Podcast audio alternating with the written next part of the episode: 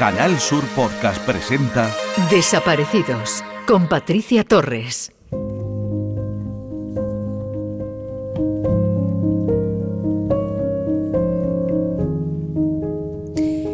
El malestar y sufrimiento psicológico que supone la desaparición de un ser querido tiene un efecto demoledor que se mantiene durante años. El estudio Evaluación de Sintomatología Postraumática en familiares de personas desaparecidas, realizado por los doctores en psicología Aida de Vicente y Pablo Santamaría, galardonados a la mejor acción social y de voluntariado los recientes premios 9 de marzo por las personas desaparecidas, pone en evidencia la necesidad urgente de proporcionar acompañamiento y tratamiento psicológico a los familiares afectados por una desaparición tanto de manera inmediata como en los casos de ausencias de larga duración. Su investigación es la primera realizada en España sobre evaluación psicológica de familiares de personas desaparecidas que permite sentar las bases para el desarrollo de programas de intervención psicológica específicos y ajustados a esas complejas necesidades de las personas afectadas por una desaparición. ¿Quién va a recordarla cuando yo ya no esté? Es una pregunta que suele rodear en la mente de muchos familiares. Ese miedo constante de que con el tiempo se olvide de la existencia de su ser querido y que no quede ningún rastro de él o de ella.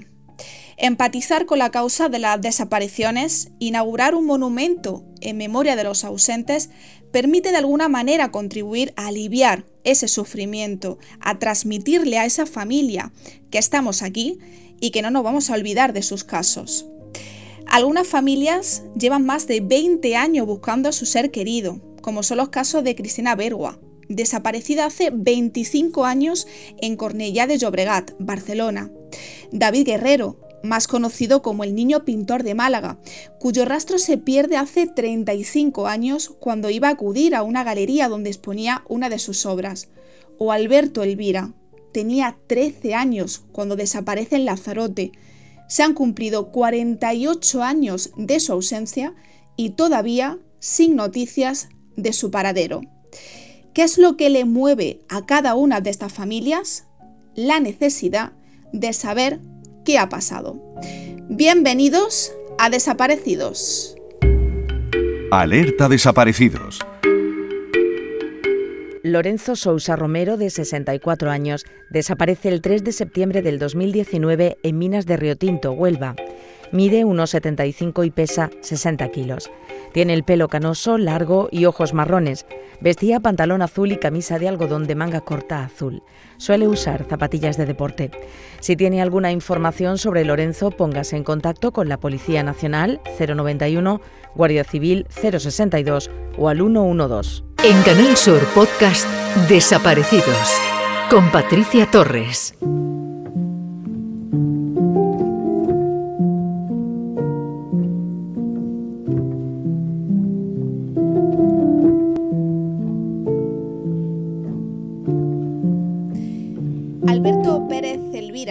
Desapareció el 3 de julio de 1973 con tan solo 13 años en Lanzarote. Lo último que se sabe de él es que salió de su casa en San Bartolomé y nunca regresó. Su bicicleta azul fue encontrada en el camino de Huime a Playa Honda. El caso de Alberto es la desaparición de más larga duración de un menor que conocemos en nuestro país. Han pasado 48 años y su familia no ha, tenido noticias de él. Su hermana, Belén, que tenía solo unos meses cuando desaparece, ha dedicado toda su vida en conseguir alguna prueba que le lleve al paradero de su hermano. Hoy me acompaña Belén Elvira, hermana de Alberto. Bienvenida y gracias por estar hoy en Desaparecido, Belén. Hola, buenas tardes, buenas tardes Patricia, gracias a vosotros, mil gracias de verdad. Yo tenía muchas ganas de conversar contigo, Belén, porque la última vez que nos vimos fue en ese motivo acto que tuvo lugar en el Senado en conmemoración por las personas desaparecidas y ahí te convertiste en la voz de los familiares. ¿Cómo viviste ese día? Pues la verdad que ha sido una de, mis presencias. Yo soy artista eh, y estoy acostumbrada a subir a los escenarios y tener público, pero esta fue la más difícil. Eh, tuve que pensar en ser artista para poder eh, verbalizar y poder hablar, porque si no los sentimientos te ahogan y es muy difícil y sobre todo también eh, la responsabilidad ¿no? de ser la representante de, de, detrás de tanto dolor, de tantas esperanzas, de tanto desconsuelo. Es muy difícil, muy difícil eh, eh, intentar no fallar, intentar hablar con el corazón. Y lo conseguiste, Belén, porque mm, ese mensaje llegó, caló a cada en cada uno de los, de los eh, participantes, de todos los que estuvimos allí escuchándote. Ya lo comentaba al principio, cuando desaparece tu hermano, tú eras un bebé, tu vida ha estado marcada por la desaparición de tu hermano mayor y has confesado que tuviste muchas carencias emocionales, ya que obviamente tu madre la notabas eh, perdida durante todo el tiempo. Eh, la desaparición de un ser querido marca y en la familia sobre todo. Sí, sí, efectivamente. Además, eh, no hay vuelta atrás, no hay una reestructuración, es imposible. Eh, cuando desaparece un familiar, eh, con él se va toda la, infraestructura de ese núcleo ¿no? familiar. precisamente hace una semana lo hablaba con un hermano mío, ¿no? Eh, fuimos, eh, ellos se hicieron adultos eh, de un día para otro. Cuando mi hermano desapareció, él era el mayor, tenía 13 años, pero la que seguía era mi hermana Concha, que tiene, tenía 12, y de ahí para abajo hasta mí, que tenía unos meses, ¿no? Entonces ellos se convirtieron en adultos y se cuidaban los unos a los otros. A mi madre le dio una ceguera histérica y perdió la visión durante meses. Em, y, ese desconsuelo eh, anida ya en esa casa y esos niños, que eran niños que todavía les quedaba mucho por, eh, por disfrutar de, esa niñez, pues se rompe, se, se quiebra y se convirtieron en, padres los unos que a los otros, ¿no? dándose ese cariño porque mi padre tenía que seguir con el trabajo, que tenía un restaurante, eh, pero mi madre se perdió en, la soledad, se perdió en, el, en, el, en ese terrible dolor ¿no? que te ahoga porque además no tiene periodo de duelo. ¿no? Salía a las calles, salía por las noches gritando el nombre de su hijo eh, con esa luz apagada que había en esa isla, en aquel entonces estamos hablando de hace 48 años, 49 años, y había mucha precariedad, ¿no? Y, no habían los medios que hay hoy en día de rastreos y demás. ahí, me quería, ahí me quería centrar, Belén, porque no sé qué te contó tu madre de la desaparición de, tu hermano, cómo fueron esas labores de búsqueda, obviamente tú ya lo indicabas, ¿no? La, eh, la policía eh, en ese momento no tenía los mismos o no tiene los mismos recursos que, que ahora y cuando desaparece tu hermano no existían drones ¿no? que pudiesen rastrear palmo a palmo ¿no? la, la zona, ni tampoco georradares. Sí, sí, no, la verdad que fue inexistente. Em, pero ya no solamente peinar la zona y demás, es que hubieron pistas que se pudieron seguir y seguir en el tiempo y tampoco hubo una coordinación policial, no hubo nada de eso. Se hizo pues eh, a nivel pueblo, eh, no trascendió tampoco a nivel nacional, mi hermano no está en ningún registro. Eh, de hecho, eh, cuando hay hallazgos de, huesos, como existieron hace 6, eh, 7 años, que me llamó mi madre llorando porque vio en las noticias insulares que habían aparecido unos huesos en, la montaña Emina, que estado en el pueblo donde divide el pueblo de la capital. eh, donde nosotros vivíamos. Y mi hermano jugaba por allí, por esa zona, y aparecieron unos restos, restos, restos óseos de un muchacho, el fémur decían que era como de un muchacho de, de una edad comprendida entre 13 y 16 años. Y mi madre me llamó y me dijo, Belén, es que si es mi hijo, yo llamé y bueno, el periplo que tuve que hacer para llegar al responsable porque al no estar mi hermano en ningún registro, no existía, no, no hay cotejación de, de hallazgos con, con los datos, con registros de desaparecidos, no existe, no existe, mi hermano no está en ningún sitio. Al final, según me dijeron, eh, eran huesos de, de, de guanches, de, porque cerca de esa montaña hay un yacimiento arqueológico. Yo mm, me dijeron que la forense había dicho eso, la forense era de, la, de Las Palmas de Gran Canaria y ya se había marchado. Yo tenía que poner una denuncia en el juzgado para eh, cotejar esa información. Es muy doloroso eh, todo lo que hay detrás, ya no, ya no solamente de la pérdida de un ser querido, sino burocráticamente las lagunas tan grandes que hay. Hmm. Eso es todavía eh, eh, potencial, potencialmente más doloroso.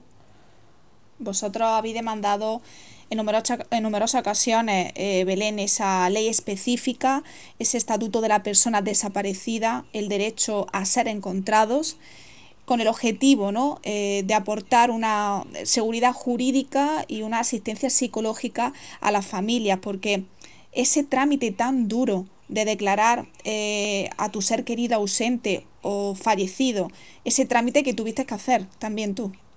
Sí, al fallecer mi padre hace cinco años, em, mi padre había dejado un testamento y claro, eh, uno no, no, es especialista en esas leyes. A los seis meses, al, al no alzarse el testamento, em, Hacienda enseguida te dice, oye, que esto no está alzado. Entonces, para poder alzar ese testamento, al haber una persona desaparecida que no está muerta y no puede comparecer, tienes que darlo por muerto y publicarlo en el Boletín Oficial del Estado en primera y segunda instancia. Y tienes que pagar y hacerlo tú con el ordenador. Yo me tuve que presentar en la calle Oña, en Madrid, en el Boletín Oficial del Estado, porque yo vivía allí, porque era imposible hacerlo telemáticamente. O sea, y yo le, decía al del juzgado, digo, y alguien que no lo sepa hacer o que no tenga ordenador, porque no todo el mundo tiene por qué tener y estar al día en las redes, ¿qué hace?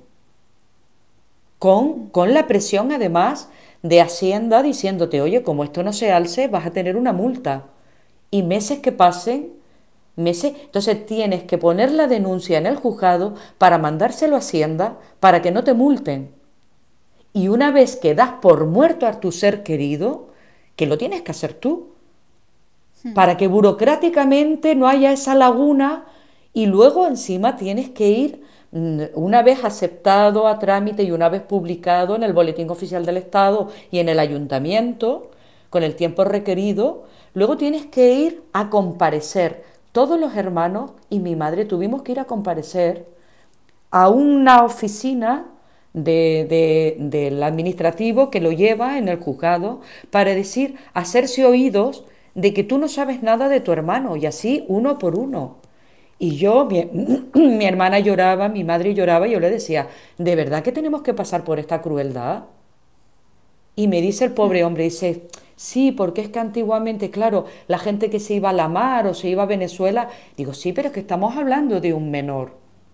Y estamos hablando de que no se fue porque le dio la gana y que, y que no vuelve porque no le da la gana. Es que ahí hay un, acta policial eh, abierta. No, no tenemos por qué estar aquí y preguntando uno por uno para ver si alguno de, nosotros sabemos dónde está mi hermano. Me parece muy cruel y muy, muy doloroso. Hmm. Además de ese coste económico que comentaba, ese coste emocional, ¿no?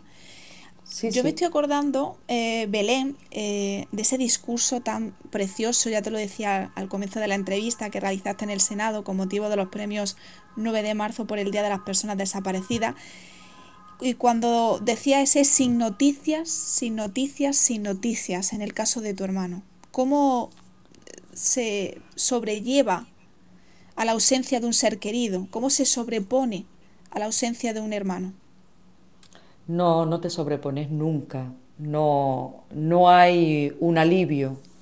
Eh, porque precisamente eso es lo que golpea constantemente como el estribillo de una canción, sin noticias, sin noticias. Y hay tantos muros eh, burocráticos, tantos muros em, también de juicios mediáticos pueriles, que quizás es lo que más duele, ¿no? Esos juicios paralelos que hace la gente, em, que, que, a lo mejor eh, con una ayuda como no hemos tenido esa ayuda psicológica, es muy difícil eh, seguir adelante y volver a trabajar, volver a, lo cotidiano, ¿no?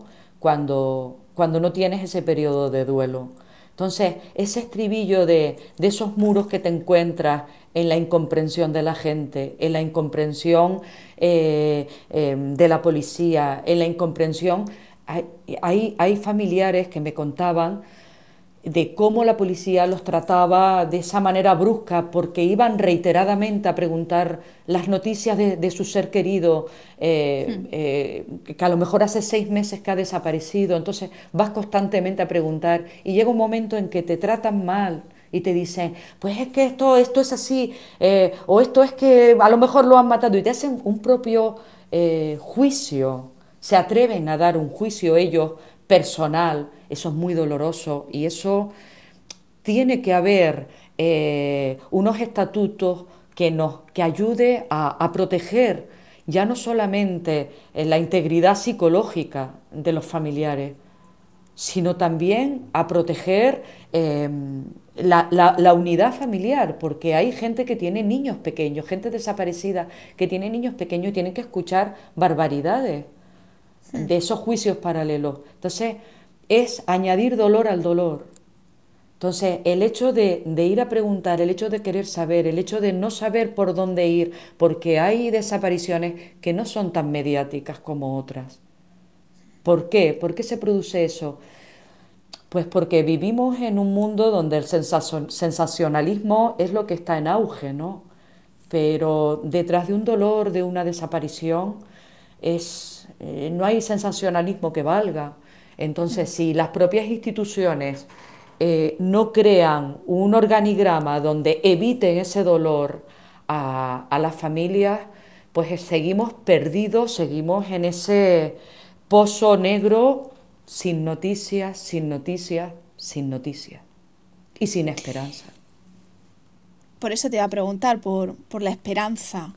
No sé si en algún momento la familia cree que Alberto esté vivo. Hay un momento que le pasaba a mi padre antes de morir y le está pasando a mi madre, que para curar esa herida crees que está muerto, porque piensas, y era lo que decía mi padre, o sea, si él desapareció, se lo llevaron, lo raptaron con 13 años, hoy en día, con la edad que tiene, pues ya es un hombre. Ya razonas, no te puedes olvidar de quién eres, salvo que te hagan un, lavado de cerebro como pasan en estas sectas que vete a saber lo que ha pasado, ¿no? Pero yo creo que es como una especie de alivio que encuentran en, tantas incógnitas, ¿no? Eh, durante años pues que si hoy en día que tiene 62 años, pues probablemente es que esté muerto, porque si no volvería a su casa, si no diría aquí estoy, soy yo, porque ya nadie lo puede retener en contra de su voluntad. Entonces, es, es esa esperanza que te queda de que esté vivo para volverlo a ver, porque en el sentir de mi madre, para mi madre, es Albertito, todavía sigue siendo pequeño. Mi madre, por eso el impacto eh, de, verlo mm, más mayor o de eh, cómo sería hoy en día, ¿no?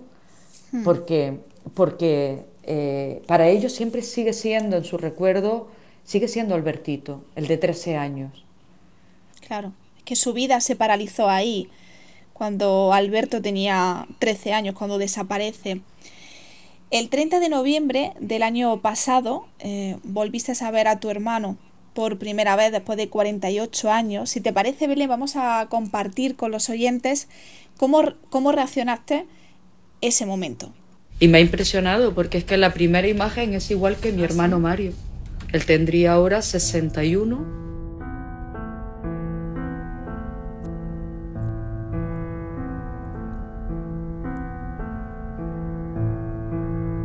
La primera vez que fui a Madrid miraba los vagabundos, digo, a lo mejor uno de ellos es mi hermano, y buscaba similitud, ¿no? En parecido, familiar, que a lo mejor está vivo, a lo mejor no sabe quién es.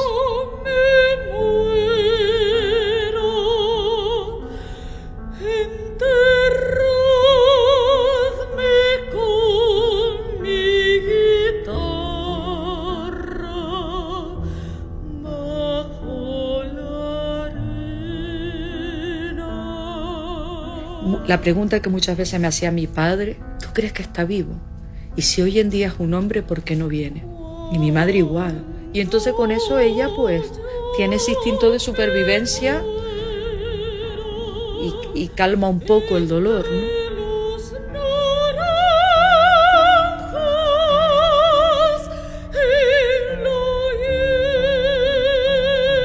Mi madre me ha dicho en alguna ocasión que no solamente perdió un hijo, sino que nos perdió a los demás. Cuando desaparece un, familiar, se acaba la vida para esa familia. Ilusiones, fiestas, alegrías, cariño.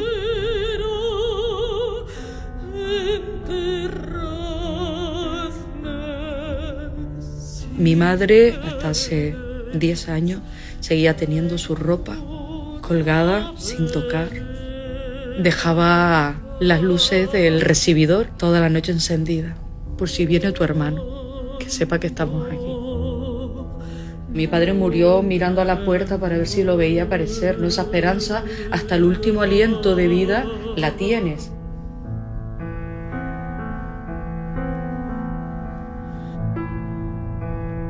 Cuando yo me enterradme si queréis en el silencio callado y adormecido. Pero antes, sin duda, antes, veré ese momento tuvo que ser emocionante. ¿Cómo reaccionaste a ver al ver la imagen de cómo podría ser tu hermano en la actualidad, 48 años después? Pues la verdad que me envolvió un sentimiento de, de, tristeza, eh, de ver a alguien que podía ser cotidiano en nuestras vidas, en el día a día, de quererlo, de disfrutarlo y ver que, solamente es una imagen o una probable imagen, ¿no? Eh, muy doloroso, la verdad que lo viví como un momento eh, la verdad, y me impactó bastante porque se parecía muchísimo a mi hermano Mario. Y eh, empiezas a, ponerle cara a ese niño ¿no? que, que buscabas siempre entre las calles, como comentaba ahí. Es mi primera vez que vine a Madrid.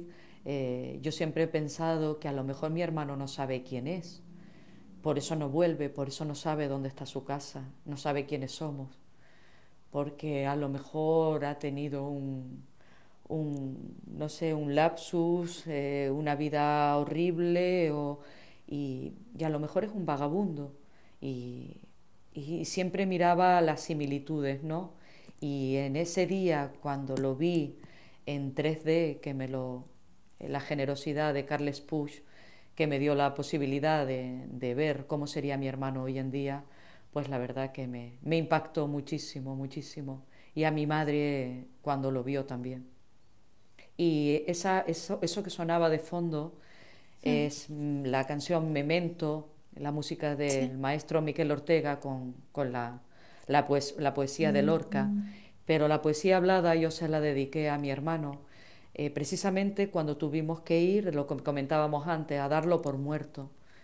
Pues yo hablaba, decía ahí, pues eso, no me entierres sin, sin buscarme, ¿no? Para que no lo sepa, eh, Belén Elvira es una cantante lírica, tiene una voz prodigiosa. Escucharte da gusto, como siempre. Y hay una canción que para ti era como una medicina del alma, una canción de consuelo, la canción que, tu vecina, que es la persona que te cuidaba, te cantaba para que te durmieras, una canción eh, de cuna canaria, el arrorró, y a mí, eh, Belén, me gustaría escuchar tu voz. Claro que sí, ahora mismo te la canto. Además, esa eh, persona murió este verano, en agosto, el año pasado, y con noventa y picos años, y hmm. para mí fue eh, la que me dio esa carencia, la que me dio ese cariño que mi madre no me pudo dar, ¿no? El chupete, el chupete que necesitaba cuando mi madre no eh, no lo tenía y porque no estaba pendiente de mí y, ella siempre iba, me acunaba y me, me dormía y me cantaba este arroz canario que dice así.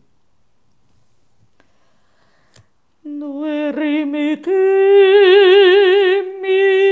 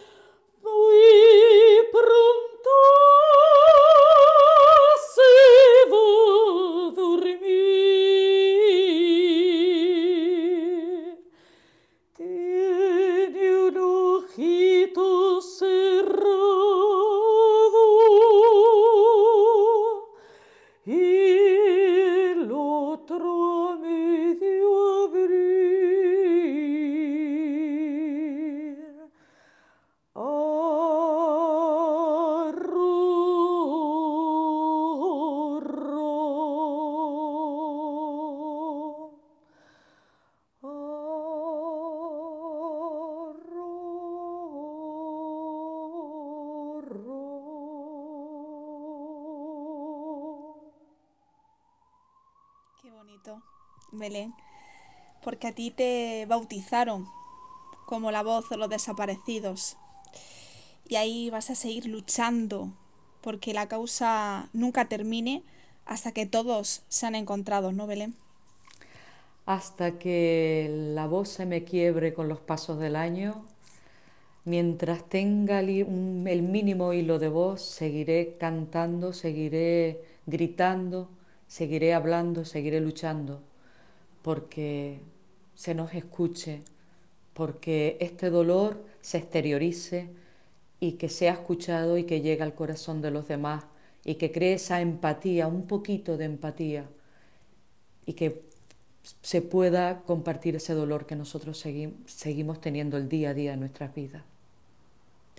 Belén, para terminar, eh, yo quiero escuchar tu mensaje, tu llamamiento. He escuchado tu voz, pero quiero escuchar ese mensaje directo. ¿A quién se lo mandarías?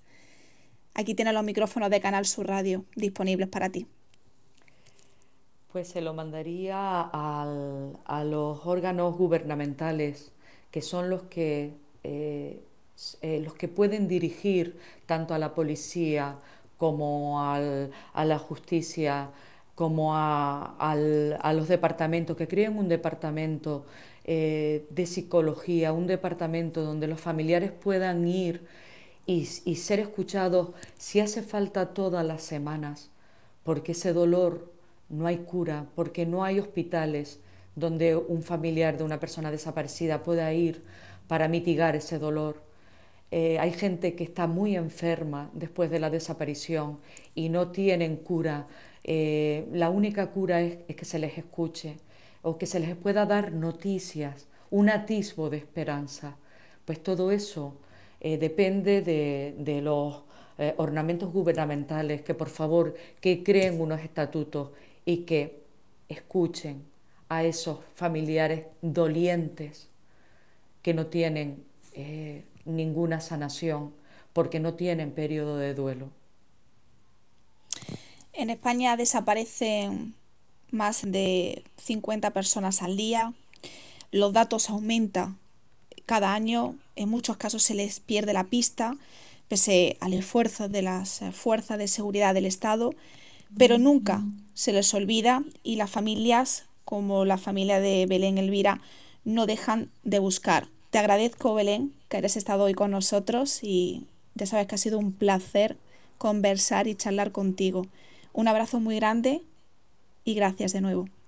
Mil gracias a vosotros que hacéis una labor maravillosa, que gracias a vosotros que ponéis ese gran grano de arena eh, podemos ser escuchados. Muchísimas gracias porque hacéis una labor maravillosa y siempre con mucho cariño y con mucho tacto. Enhorabuena, muchas gracias. Un beso, Belén. Alerta desaparecidos. Juan Antonio Gómez Alarcón, de 32 años, desaparece el 20 de julio del 2010 en Mijas, Málaga. El rastro de este espeleólogo y montañero experimentado se pierde en la Sierra de Mijas. Vestía camiseta manga corta, quechua y mochila gris con letras negras. Si tiene alguna información sobre Juan Antonio, póngase en contacto con la Policía Nacional 091, Guardia Civil 062 o al 112. En Canal Sur Podcast Desaparecidos con Patricia Torres.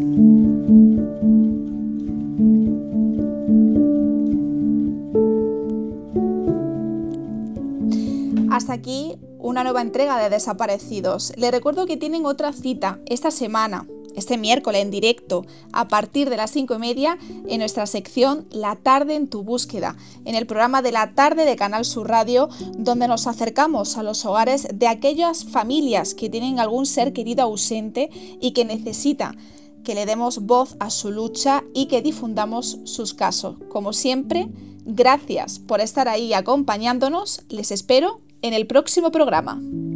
En Canal Sur Podcast han escuchado Desaparecidos con Patricia Torres.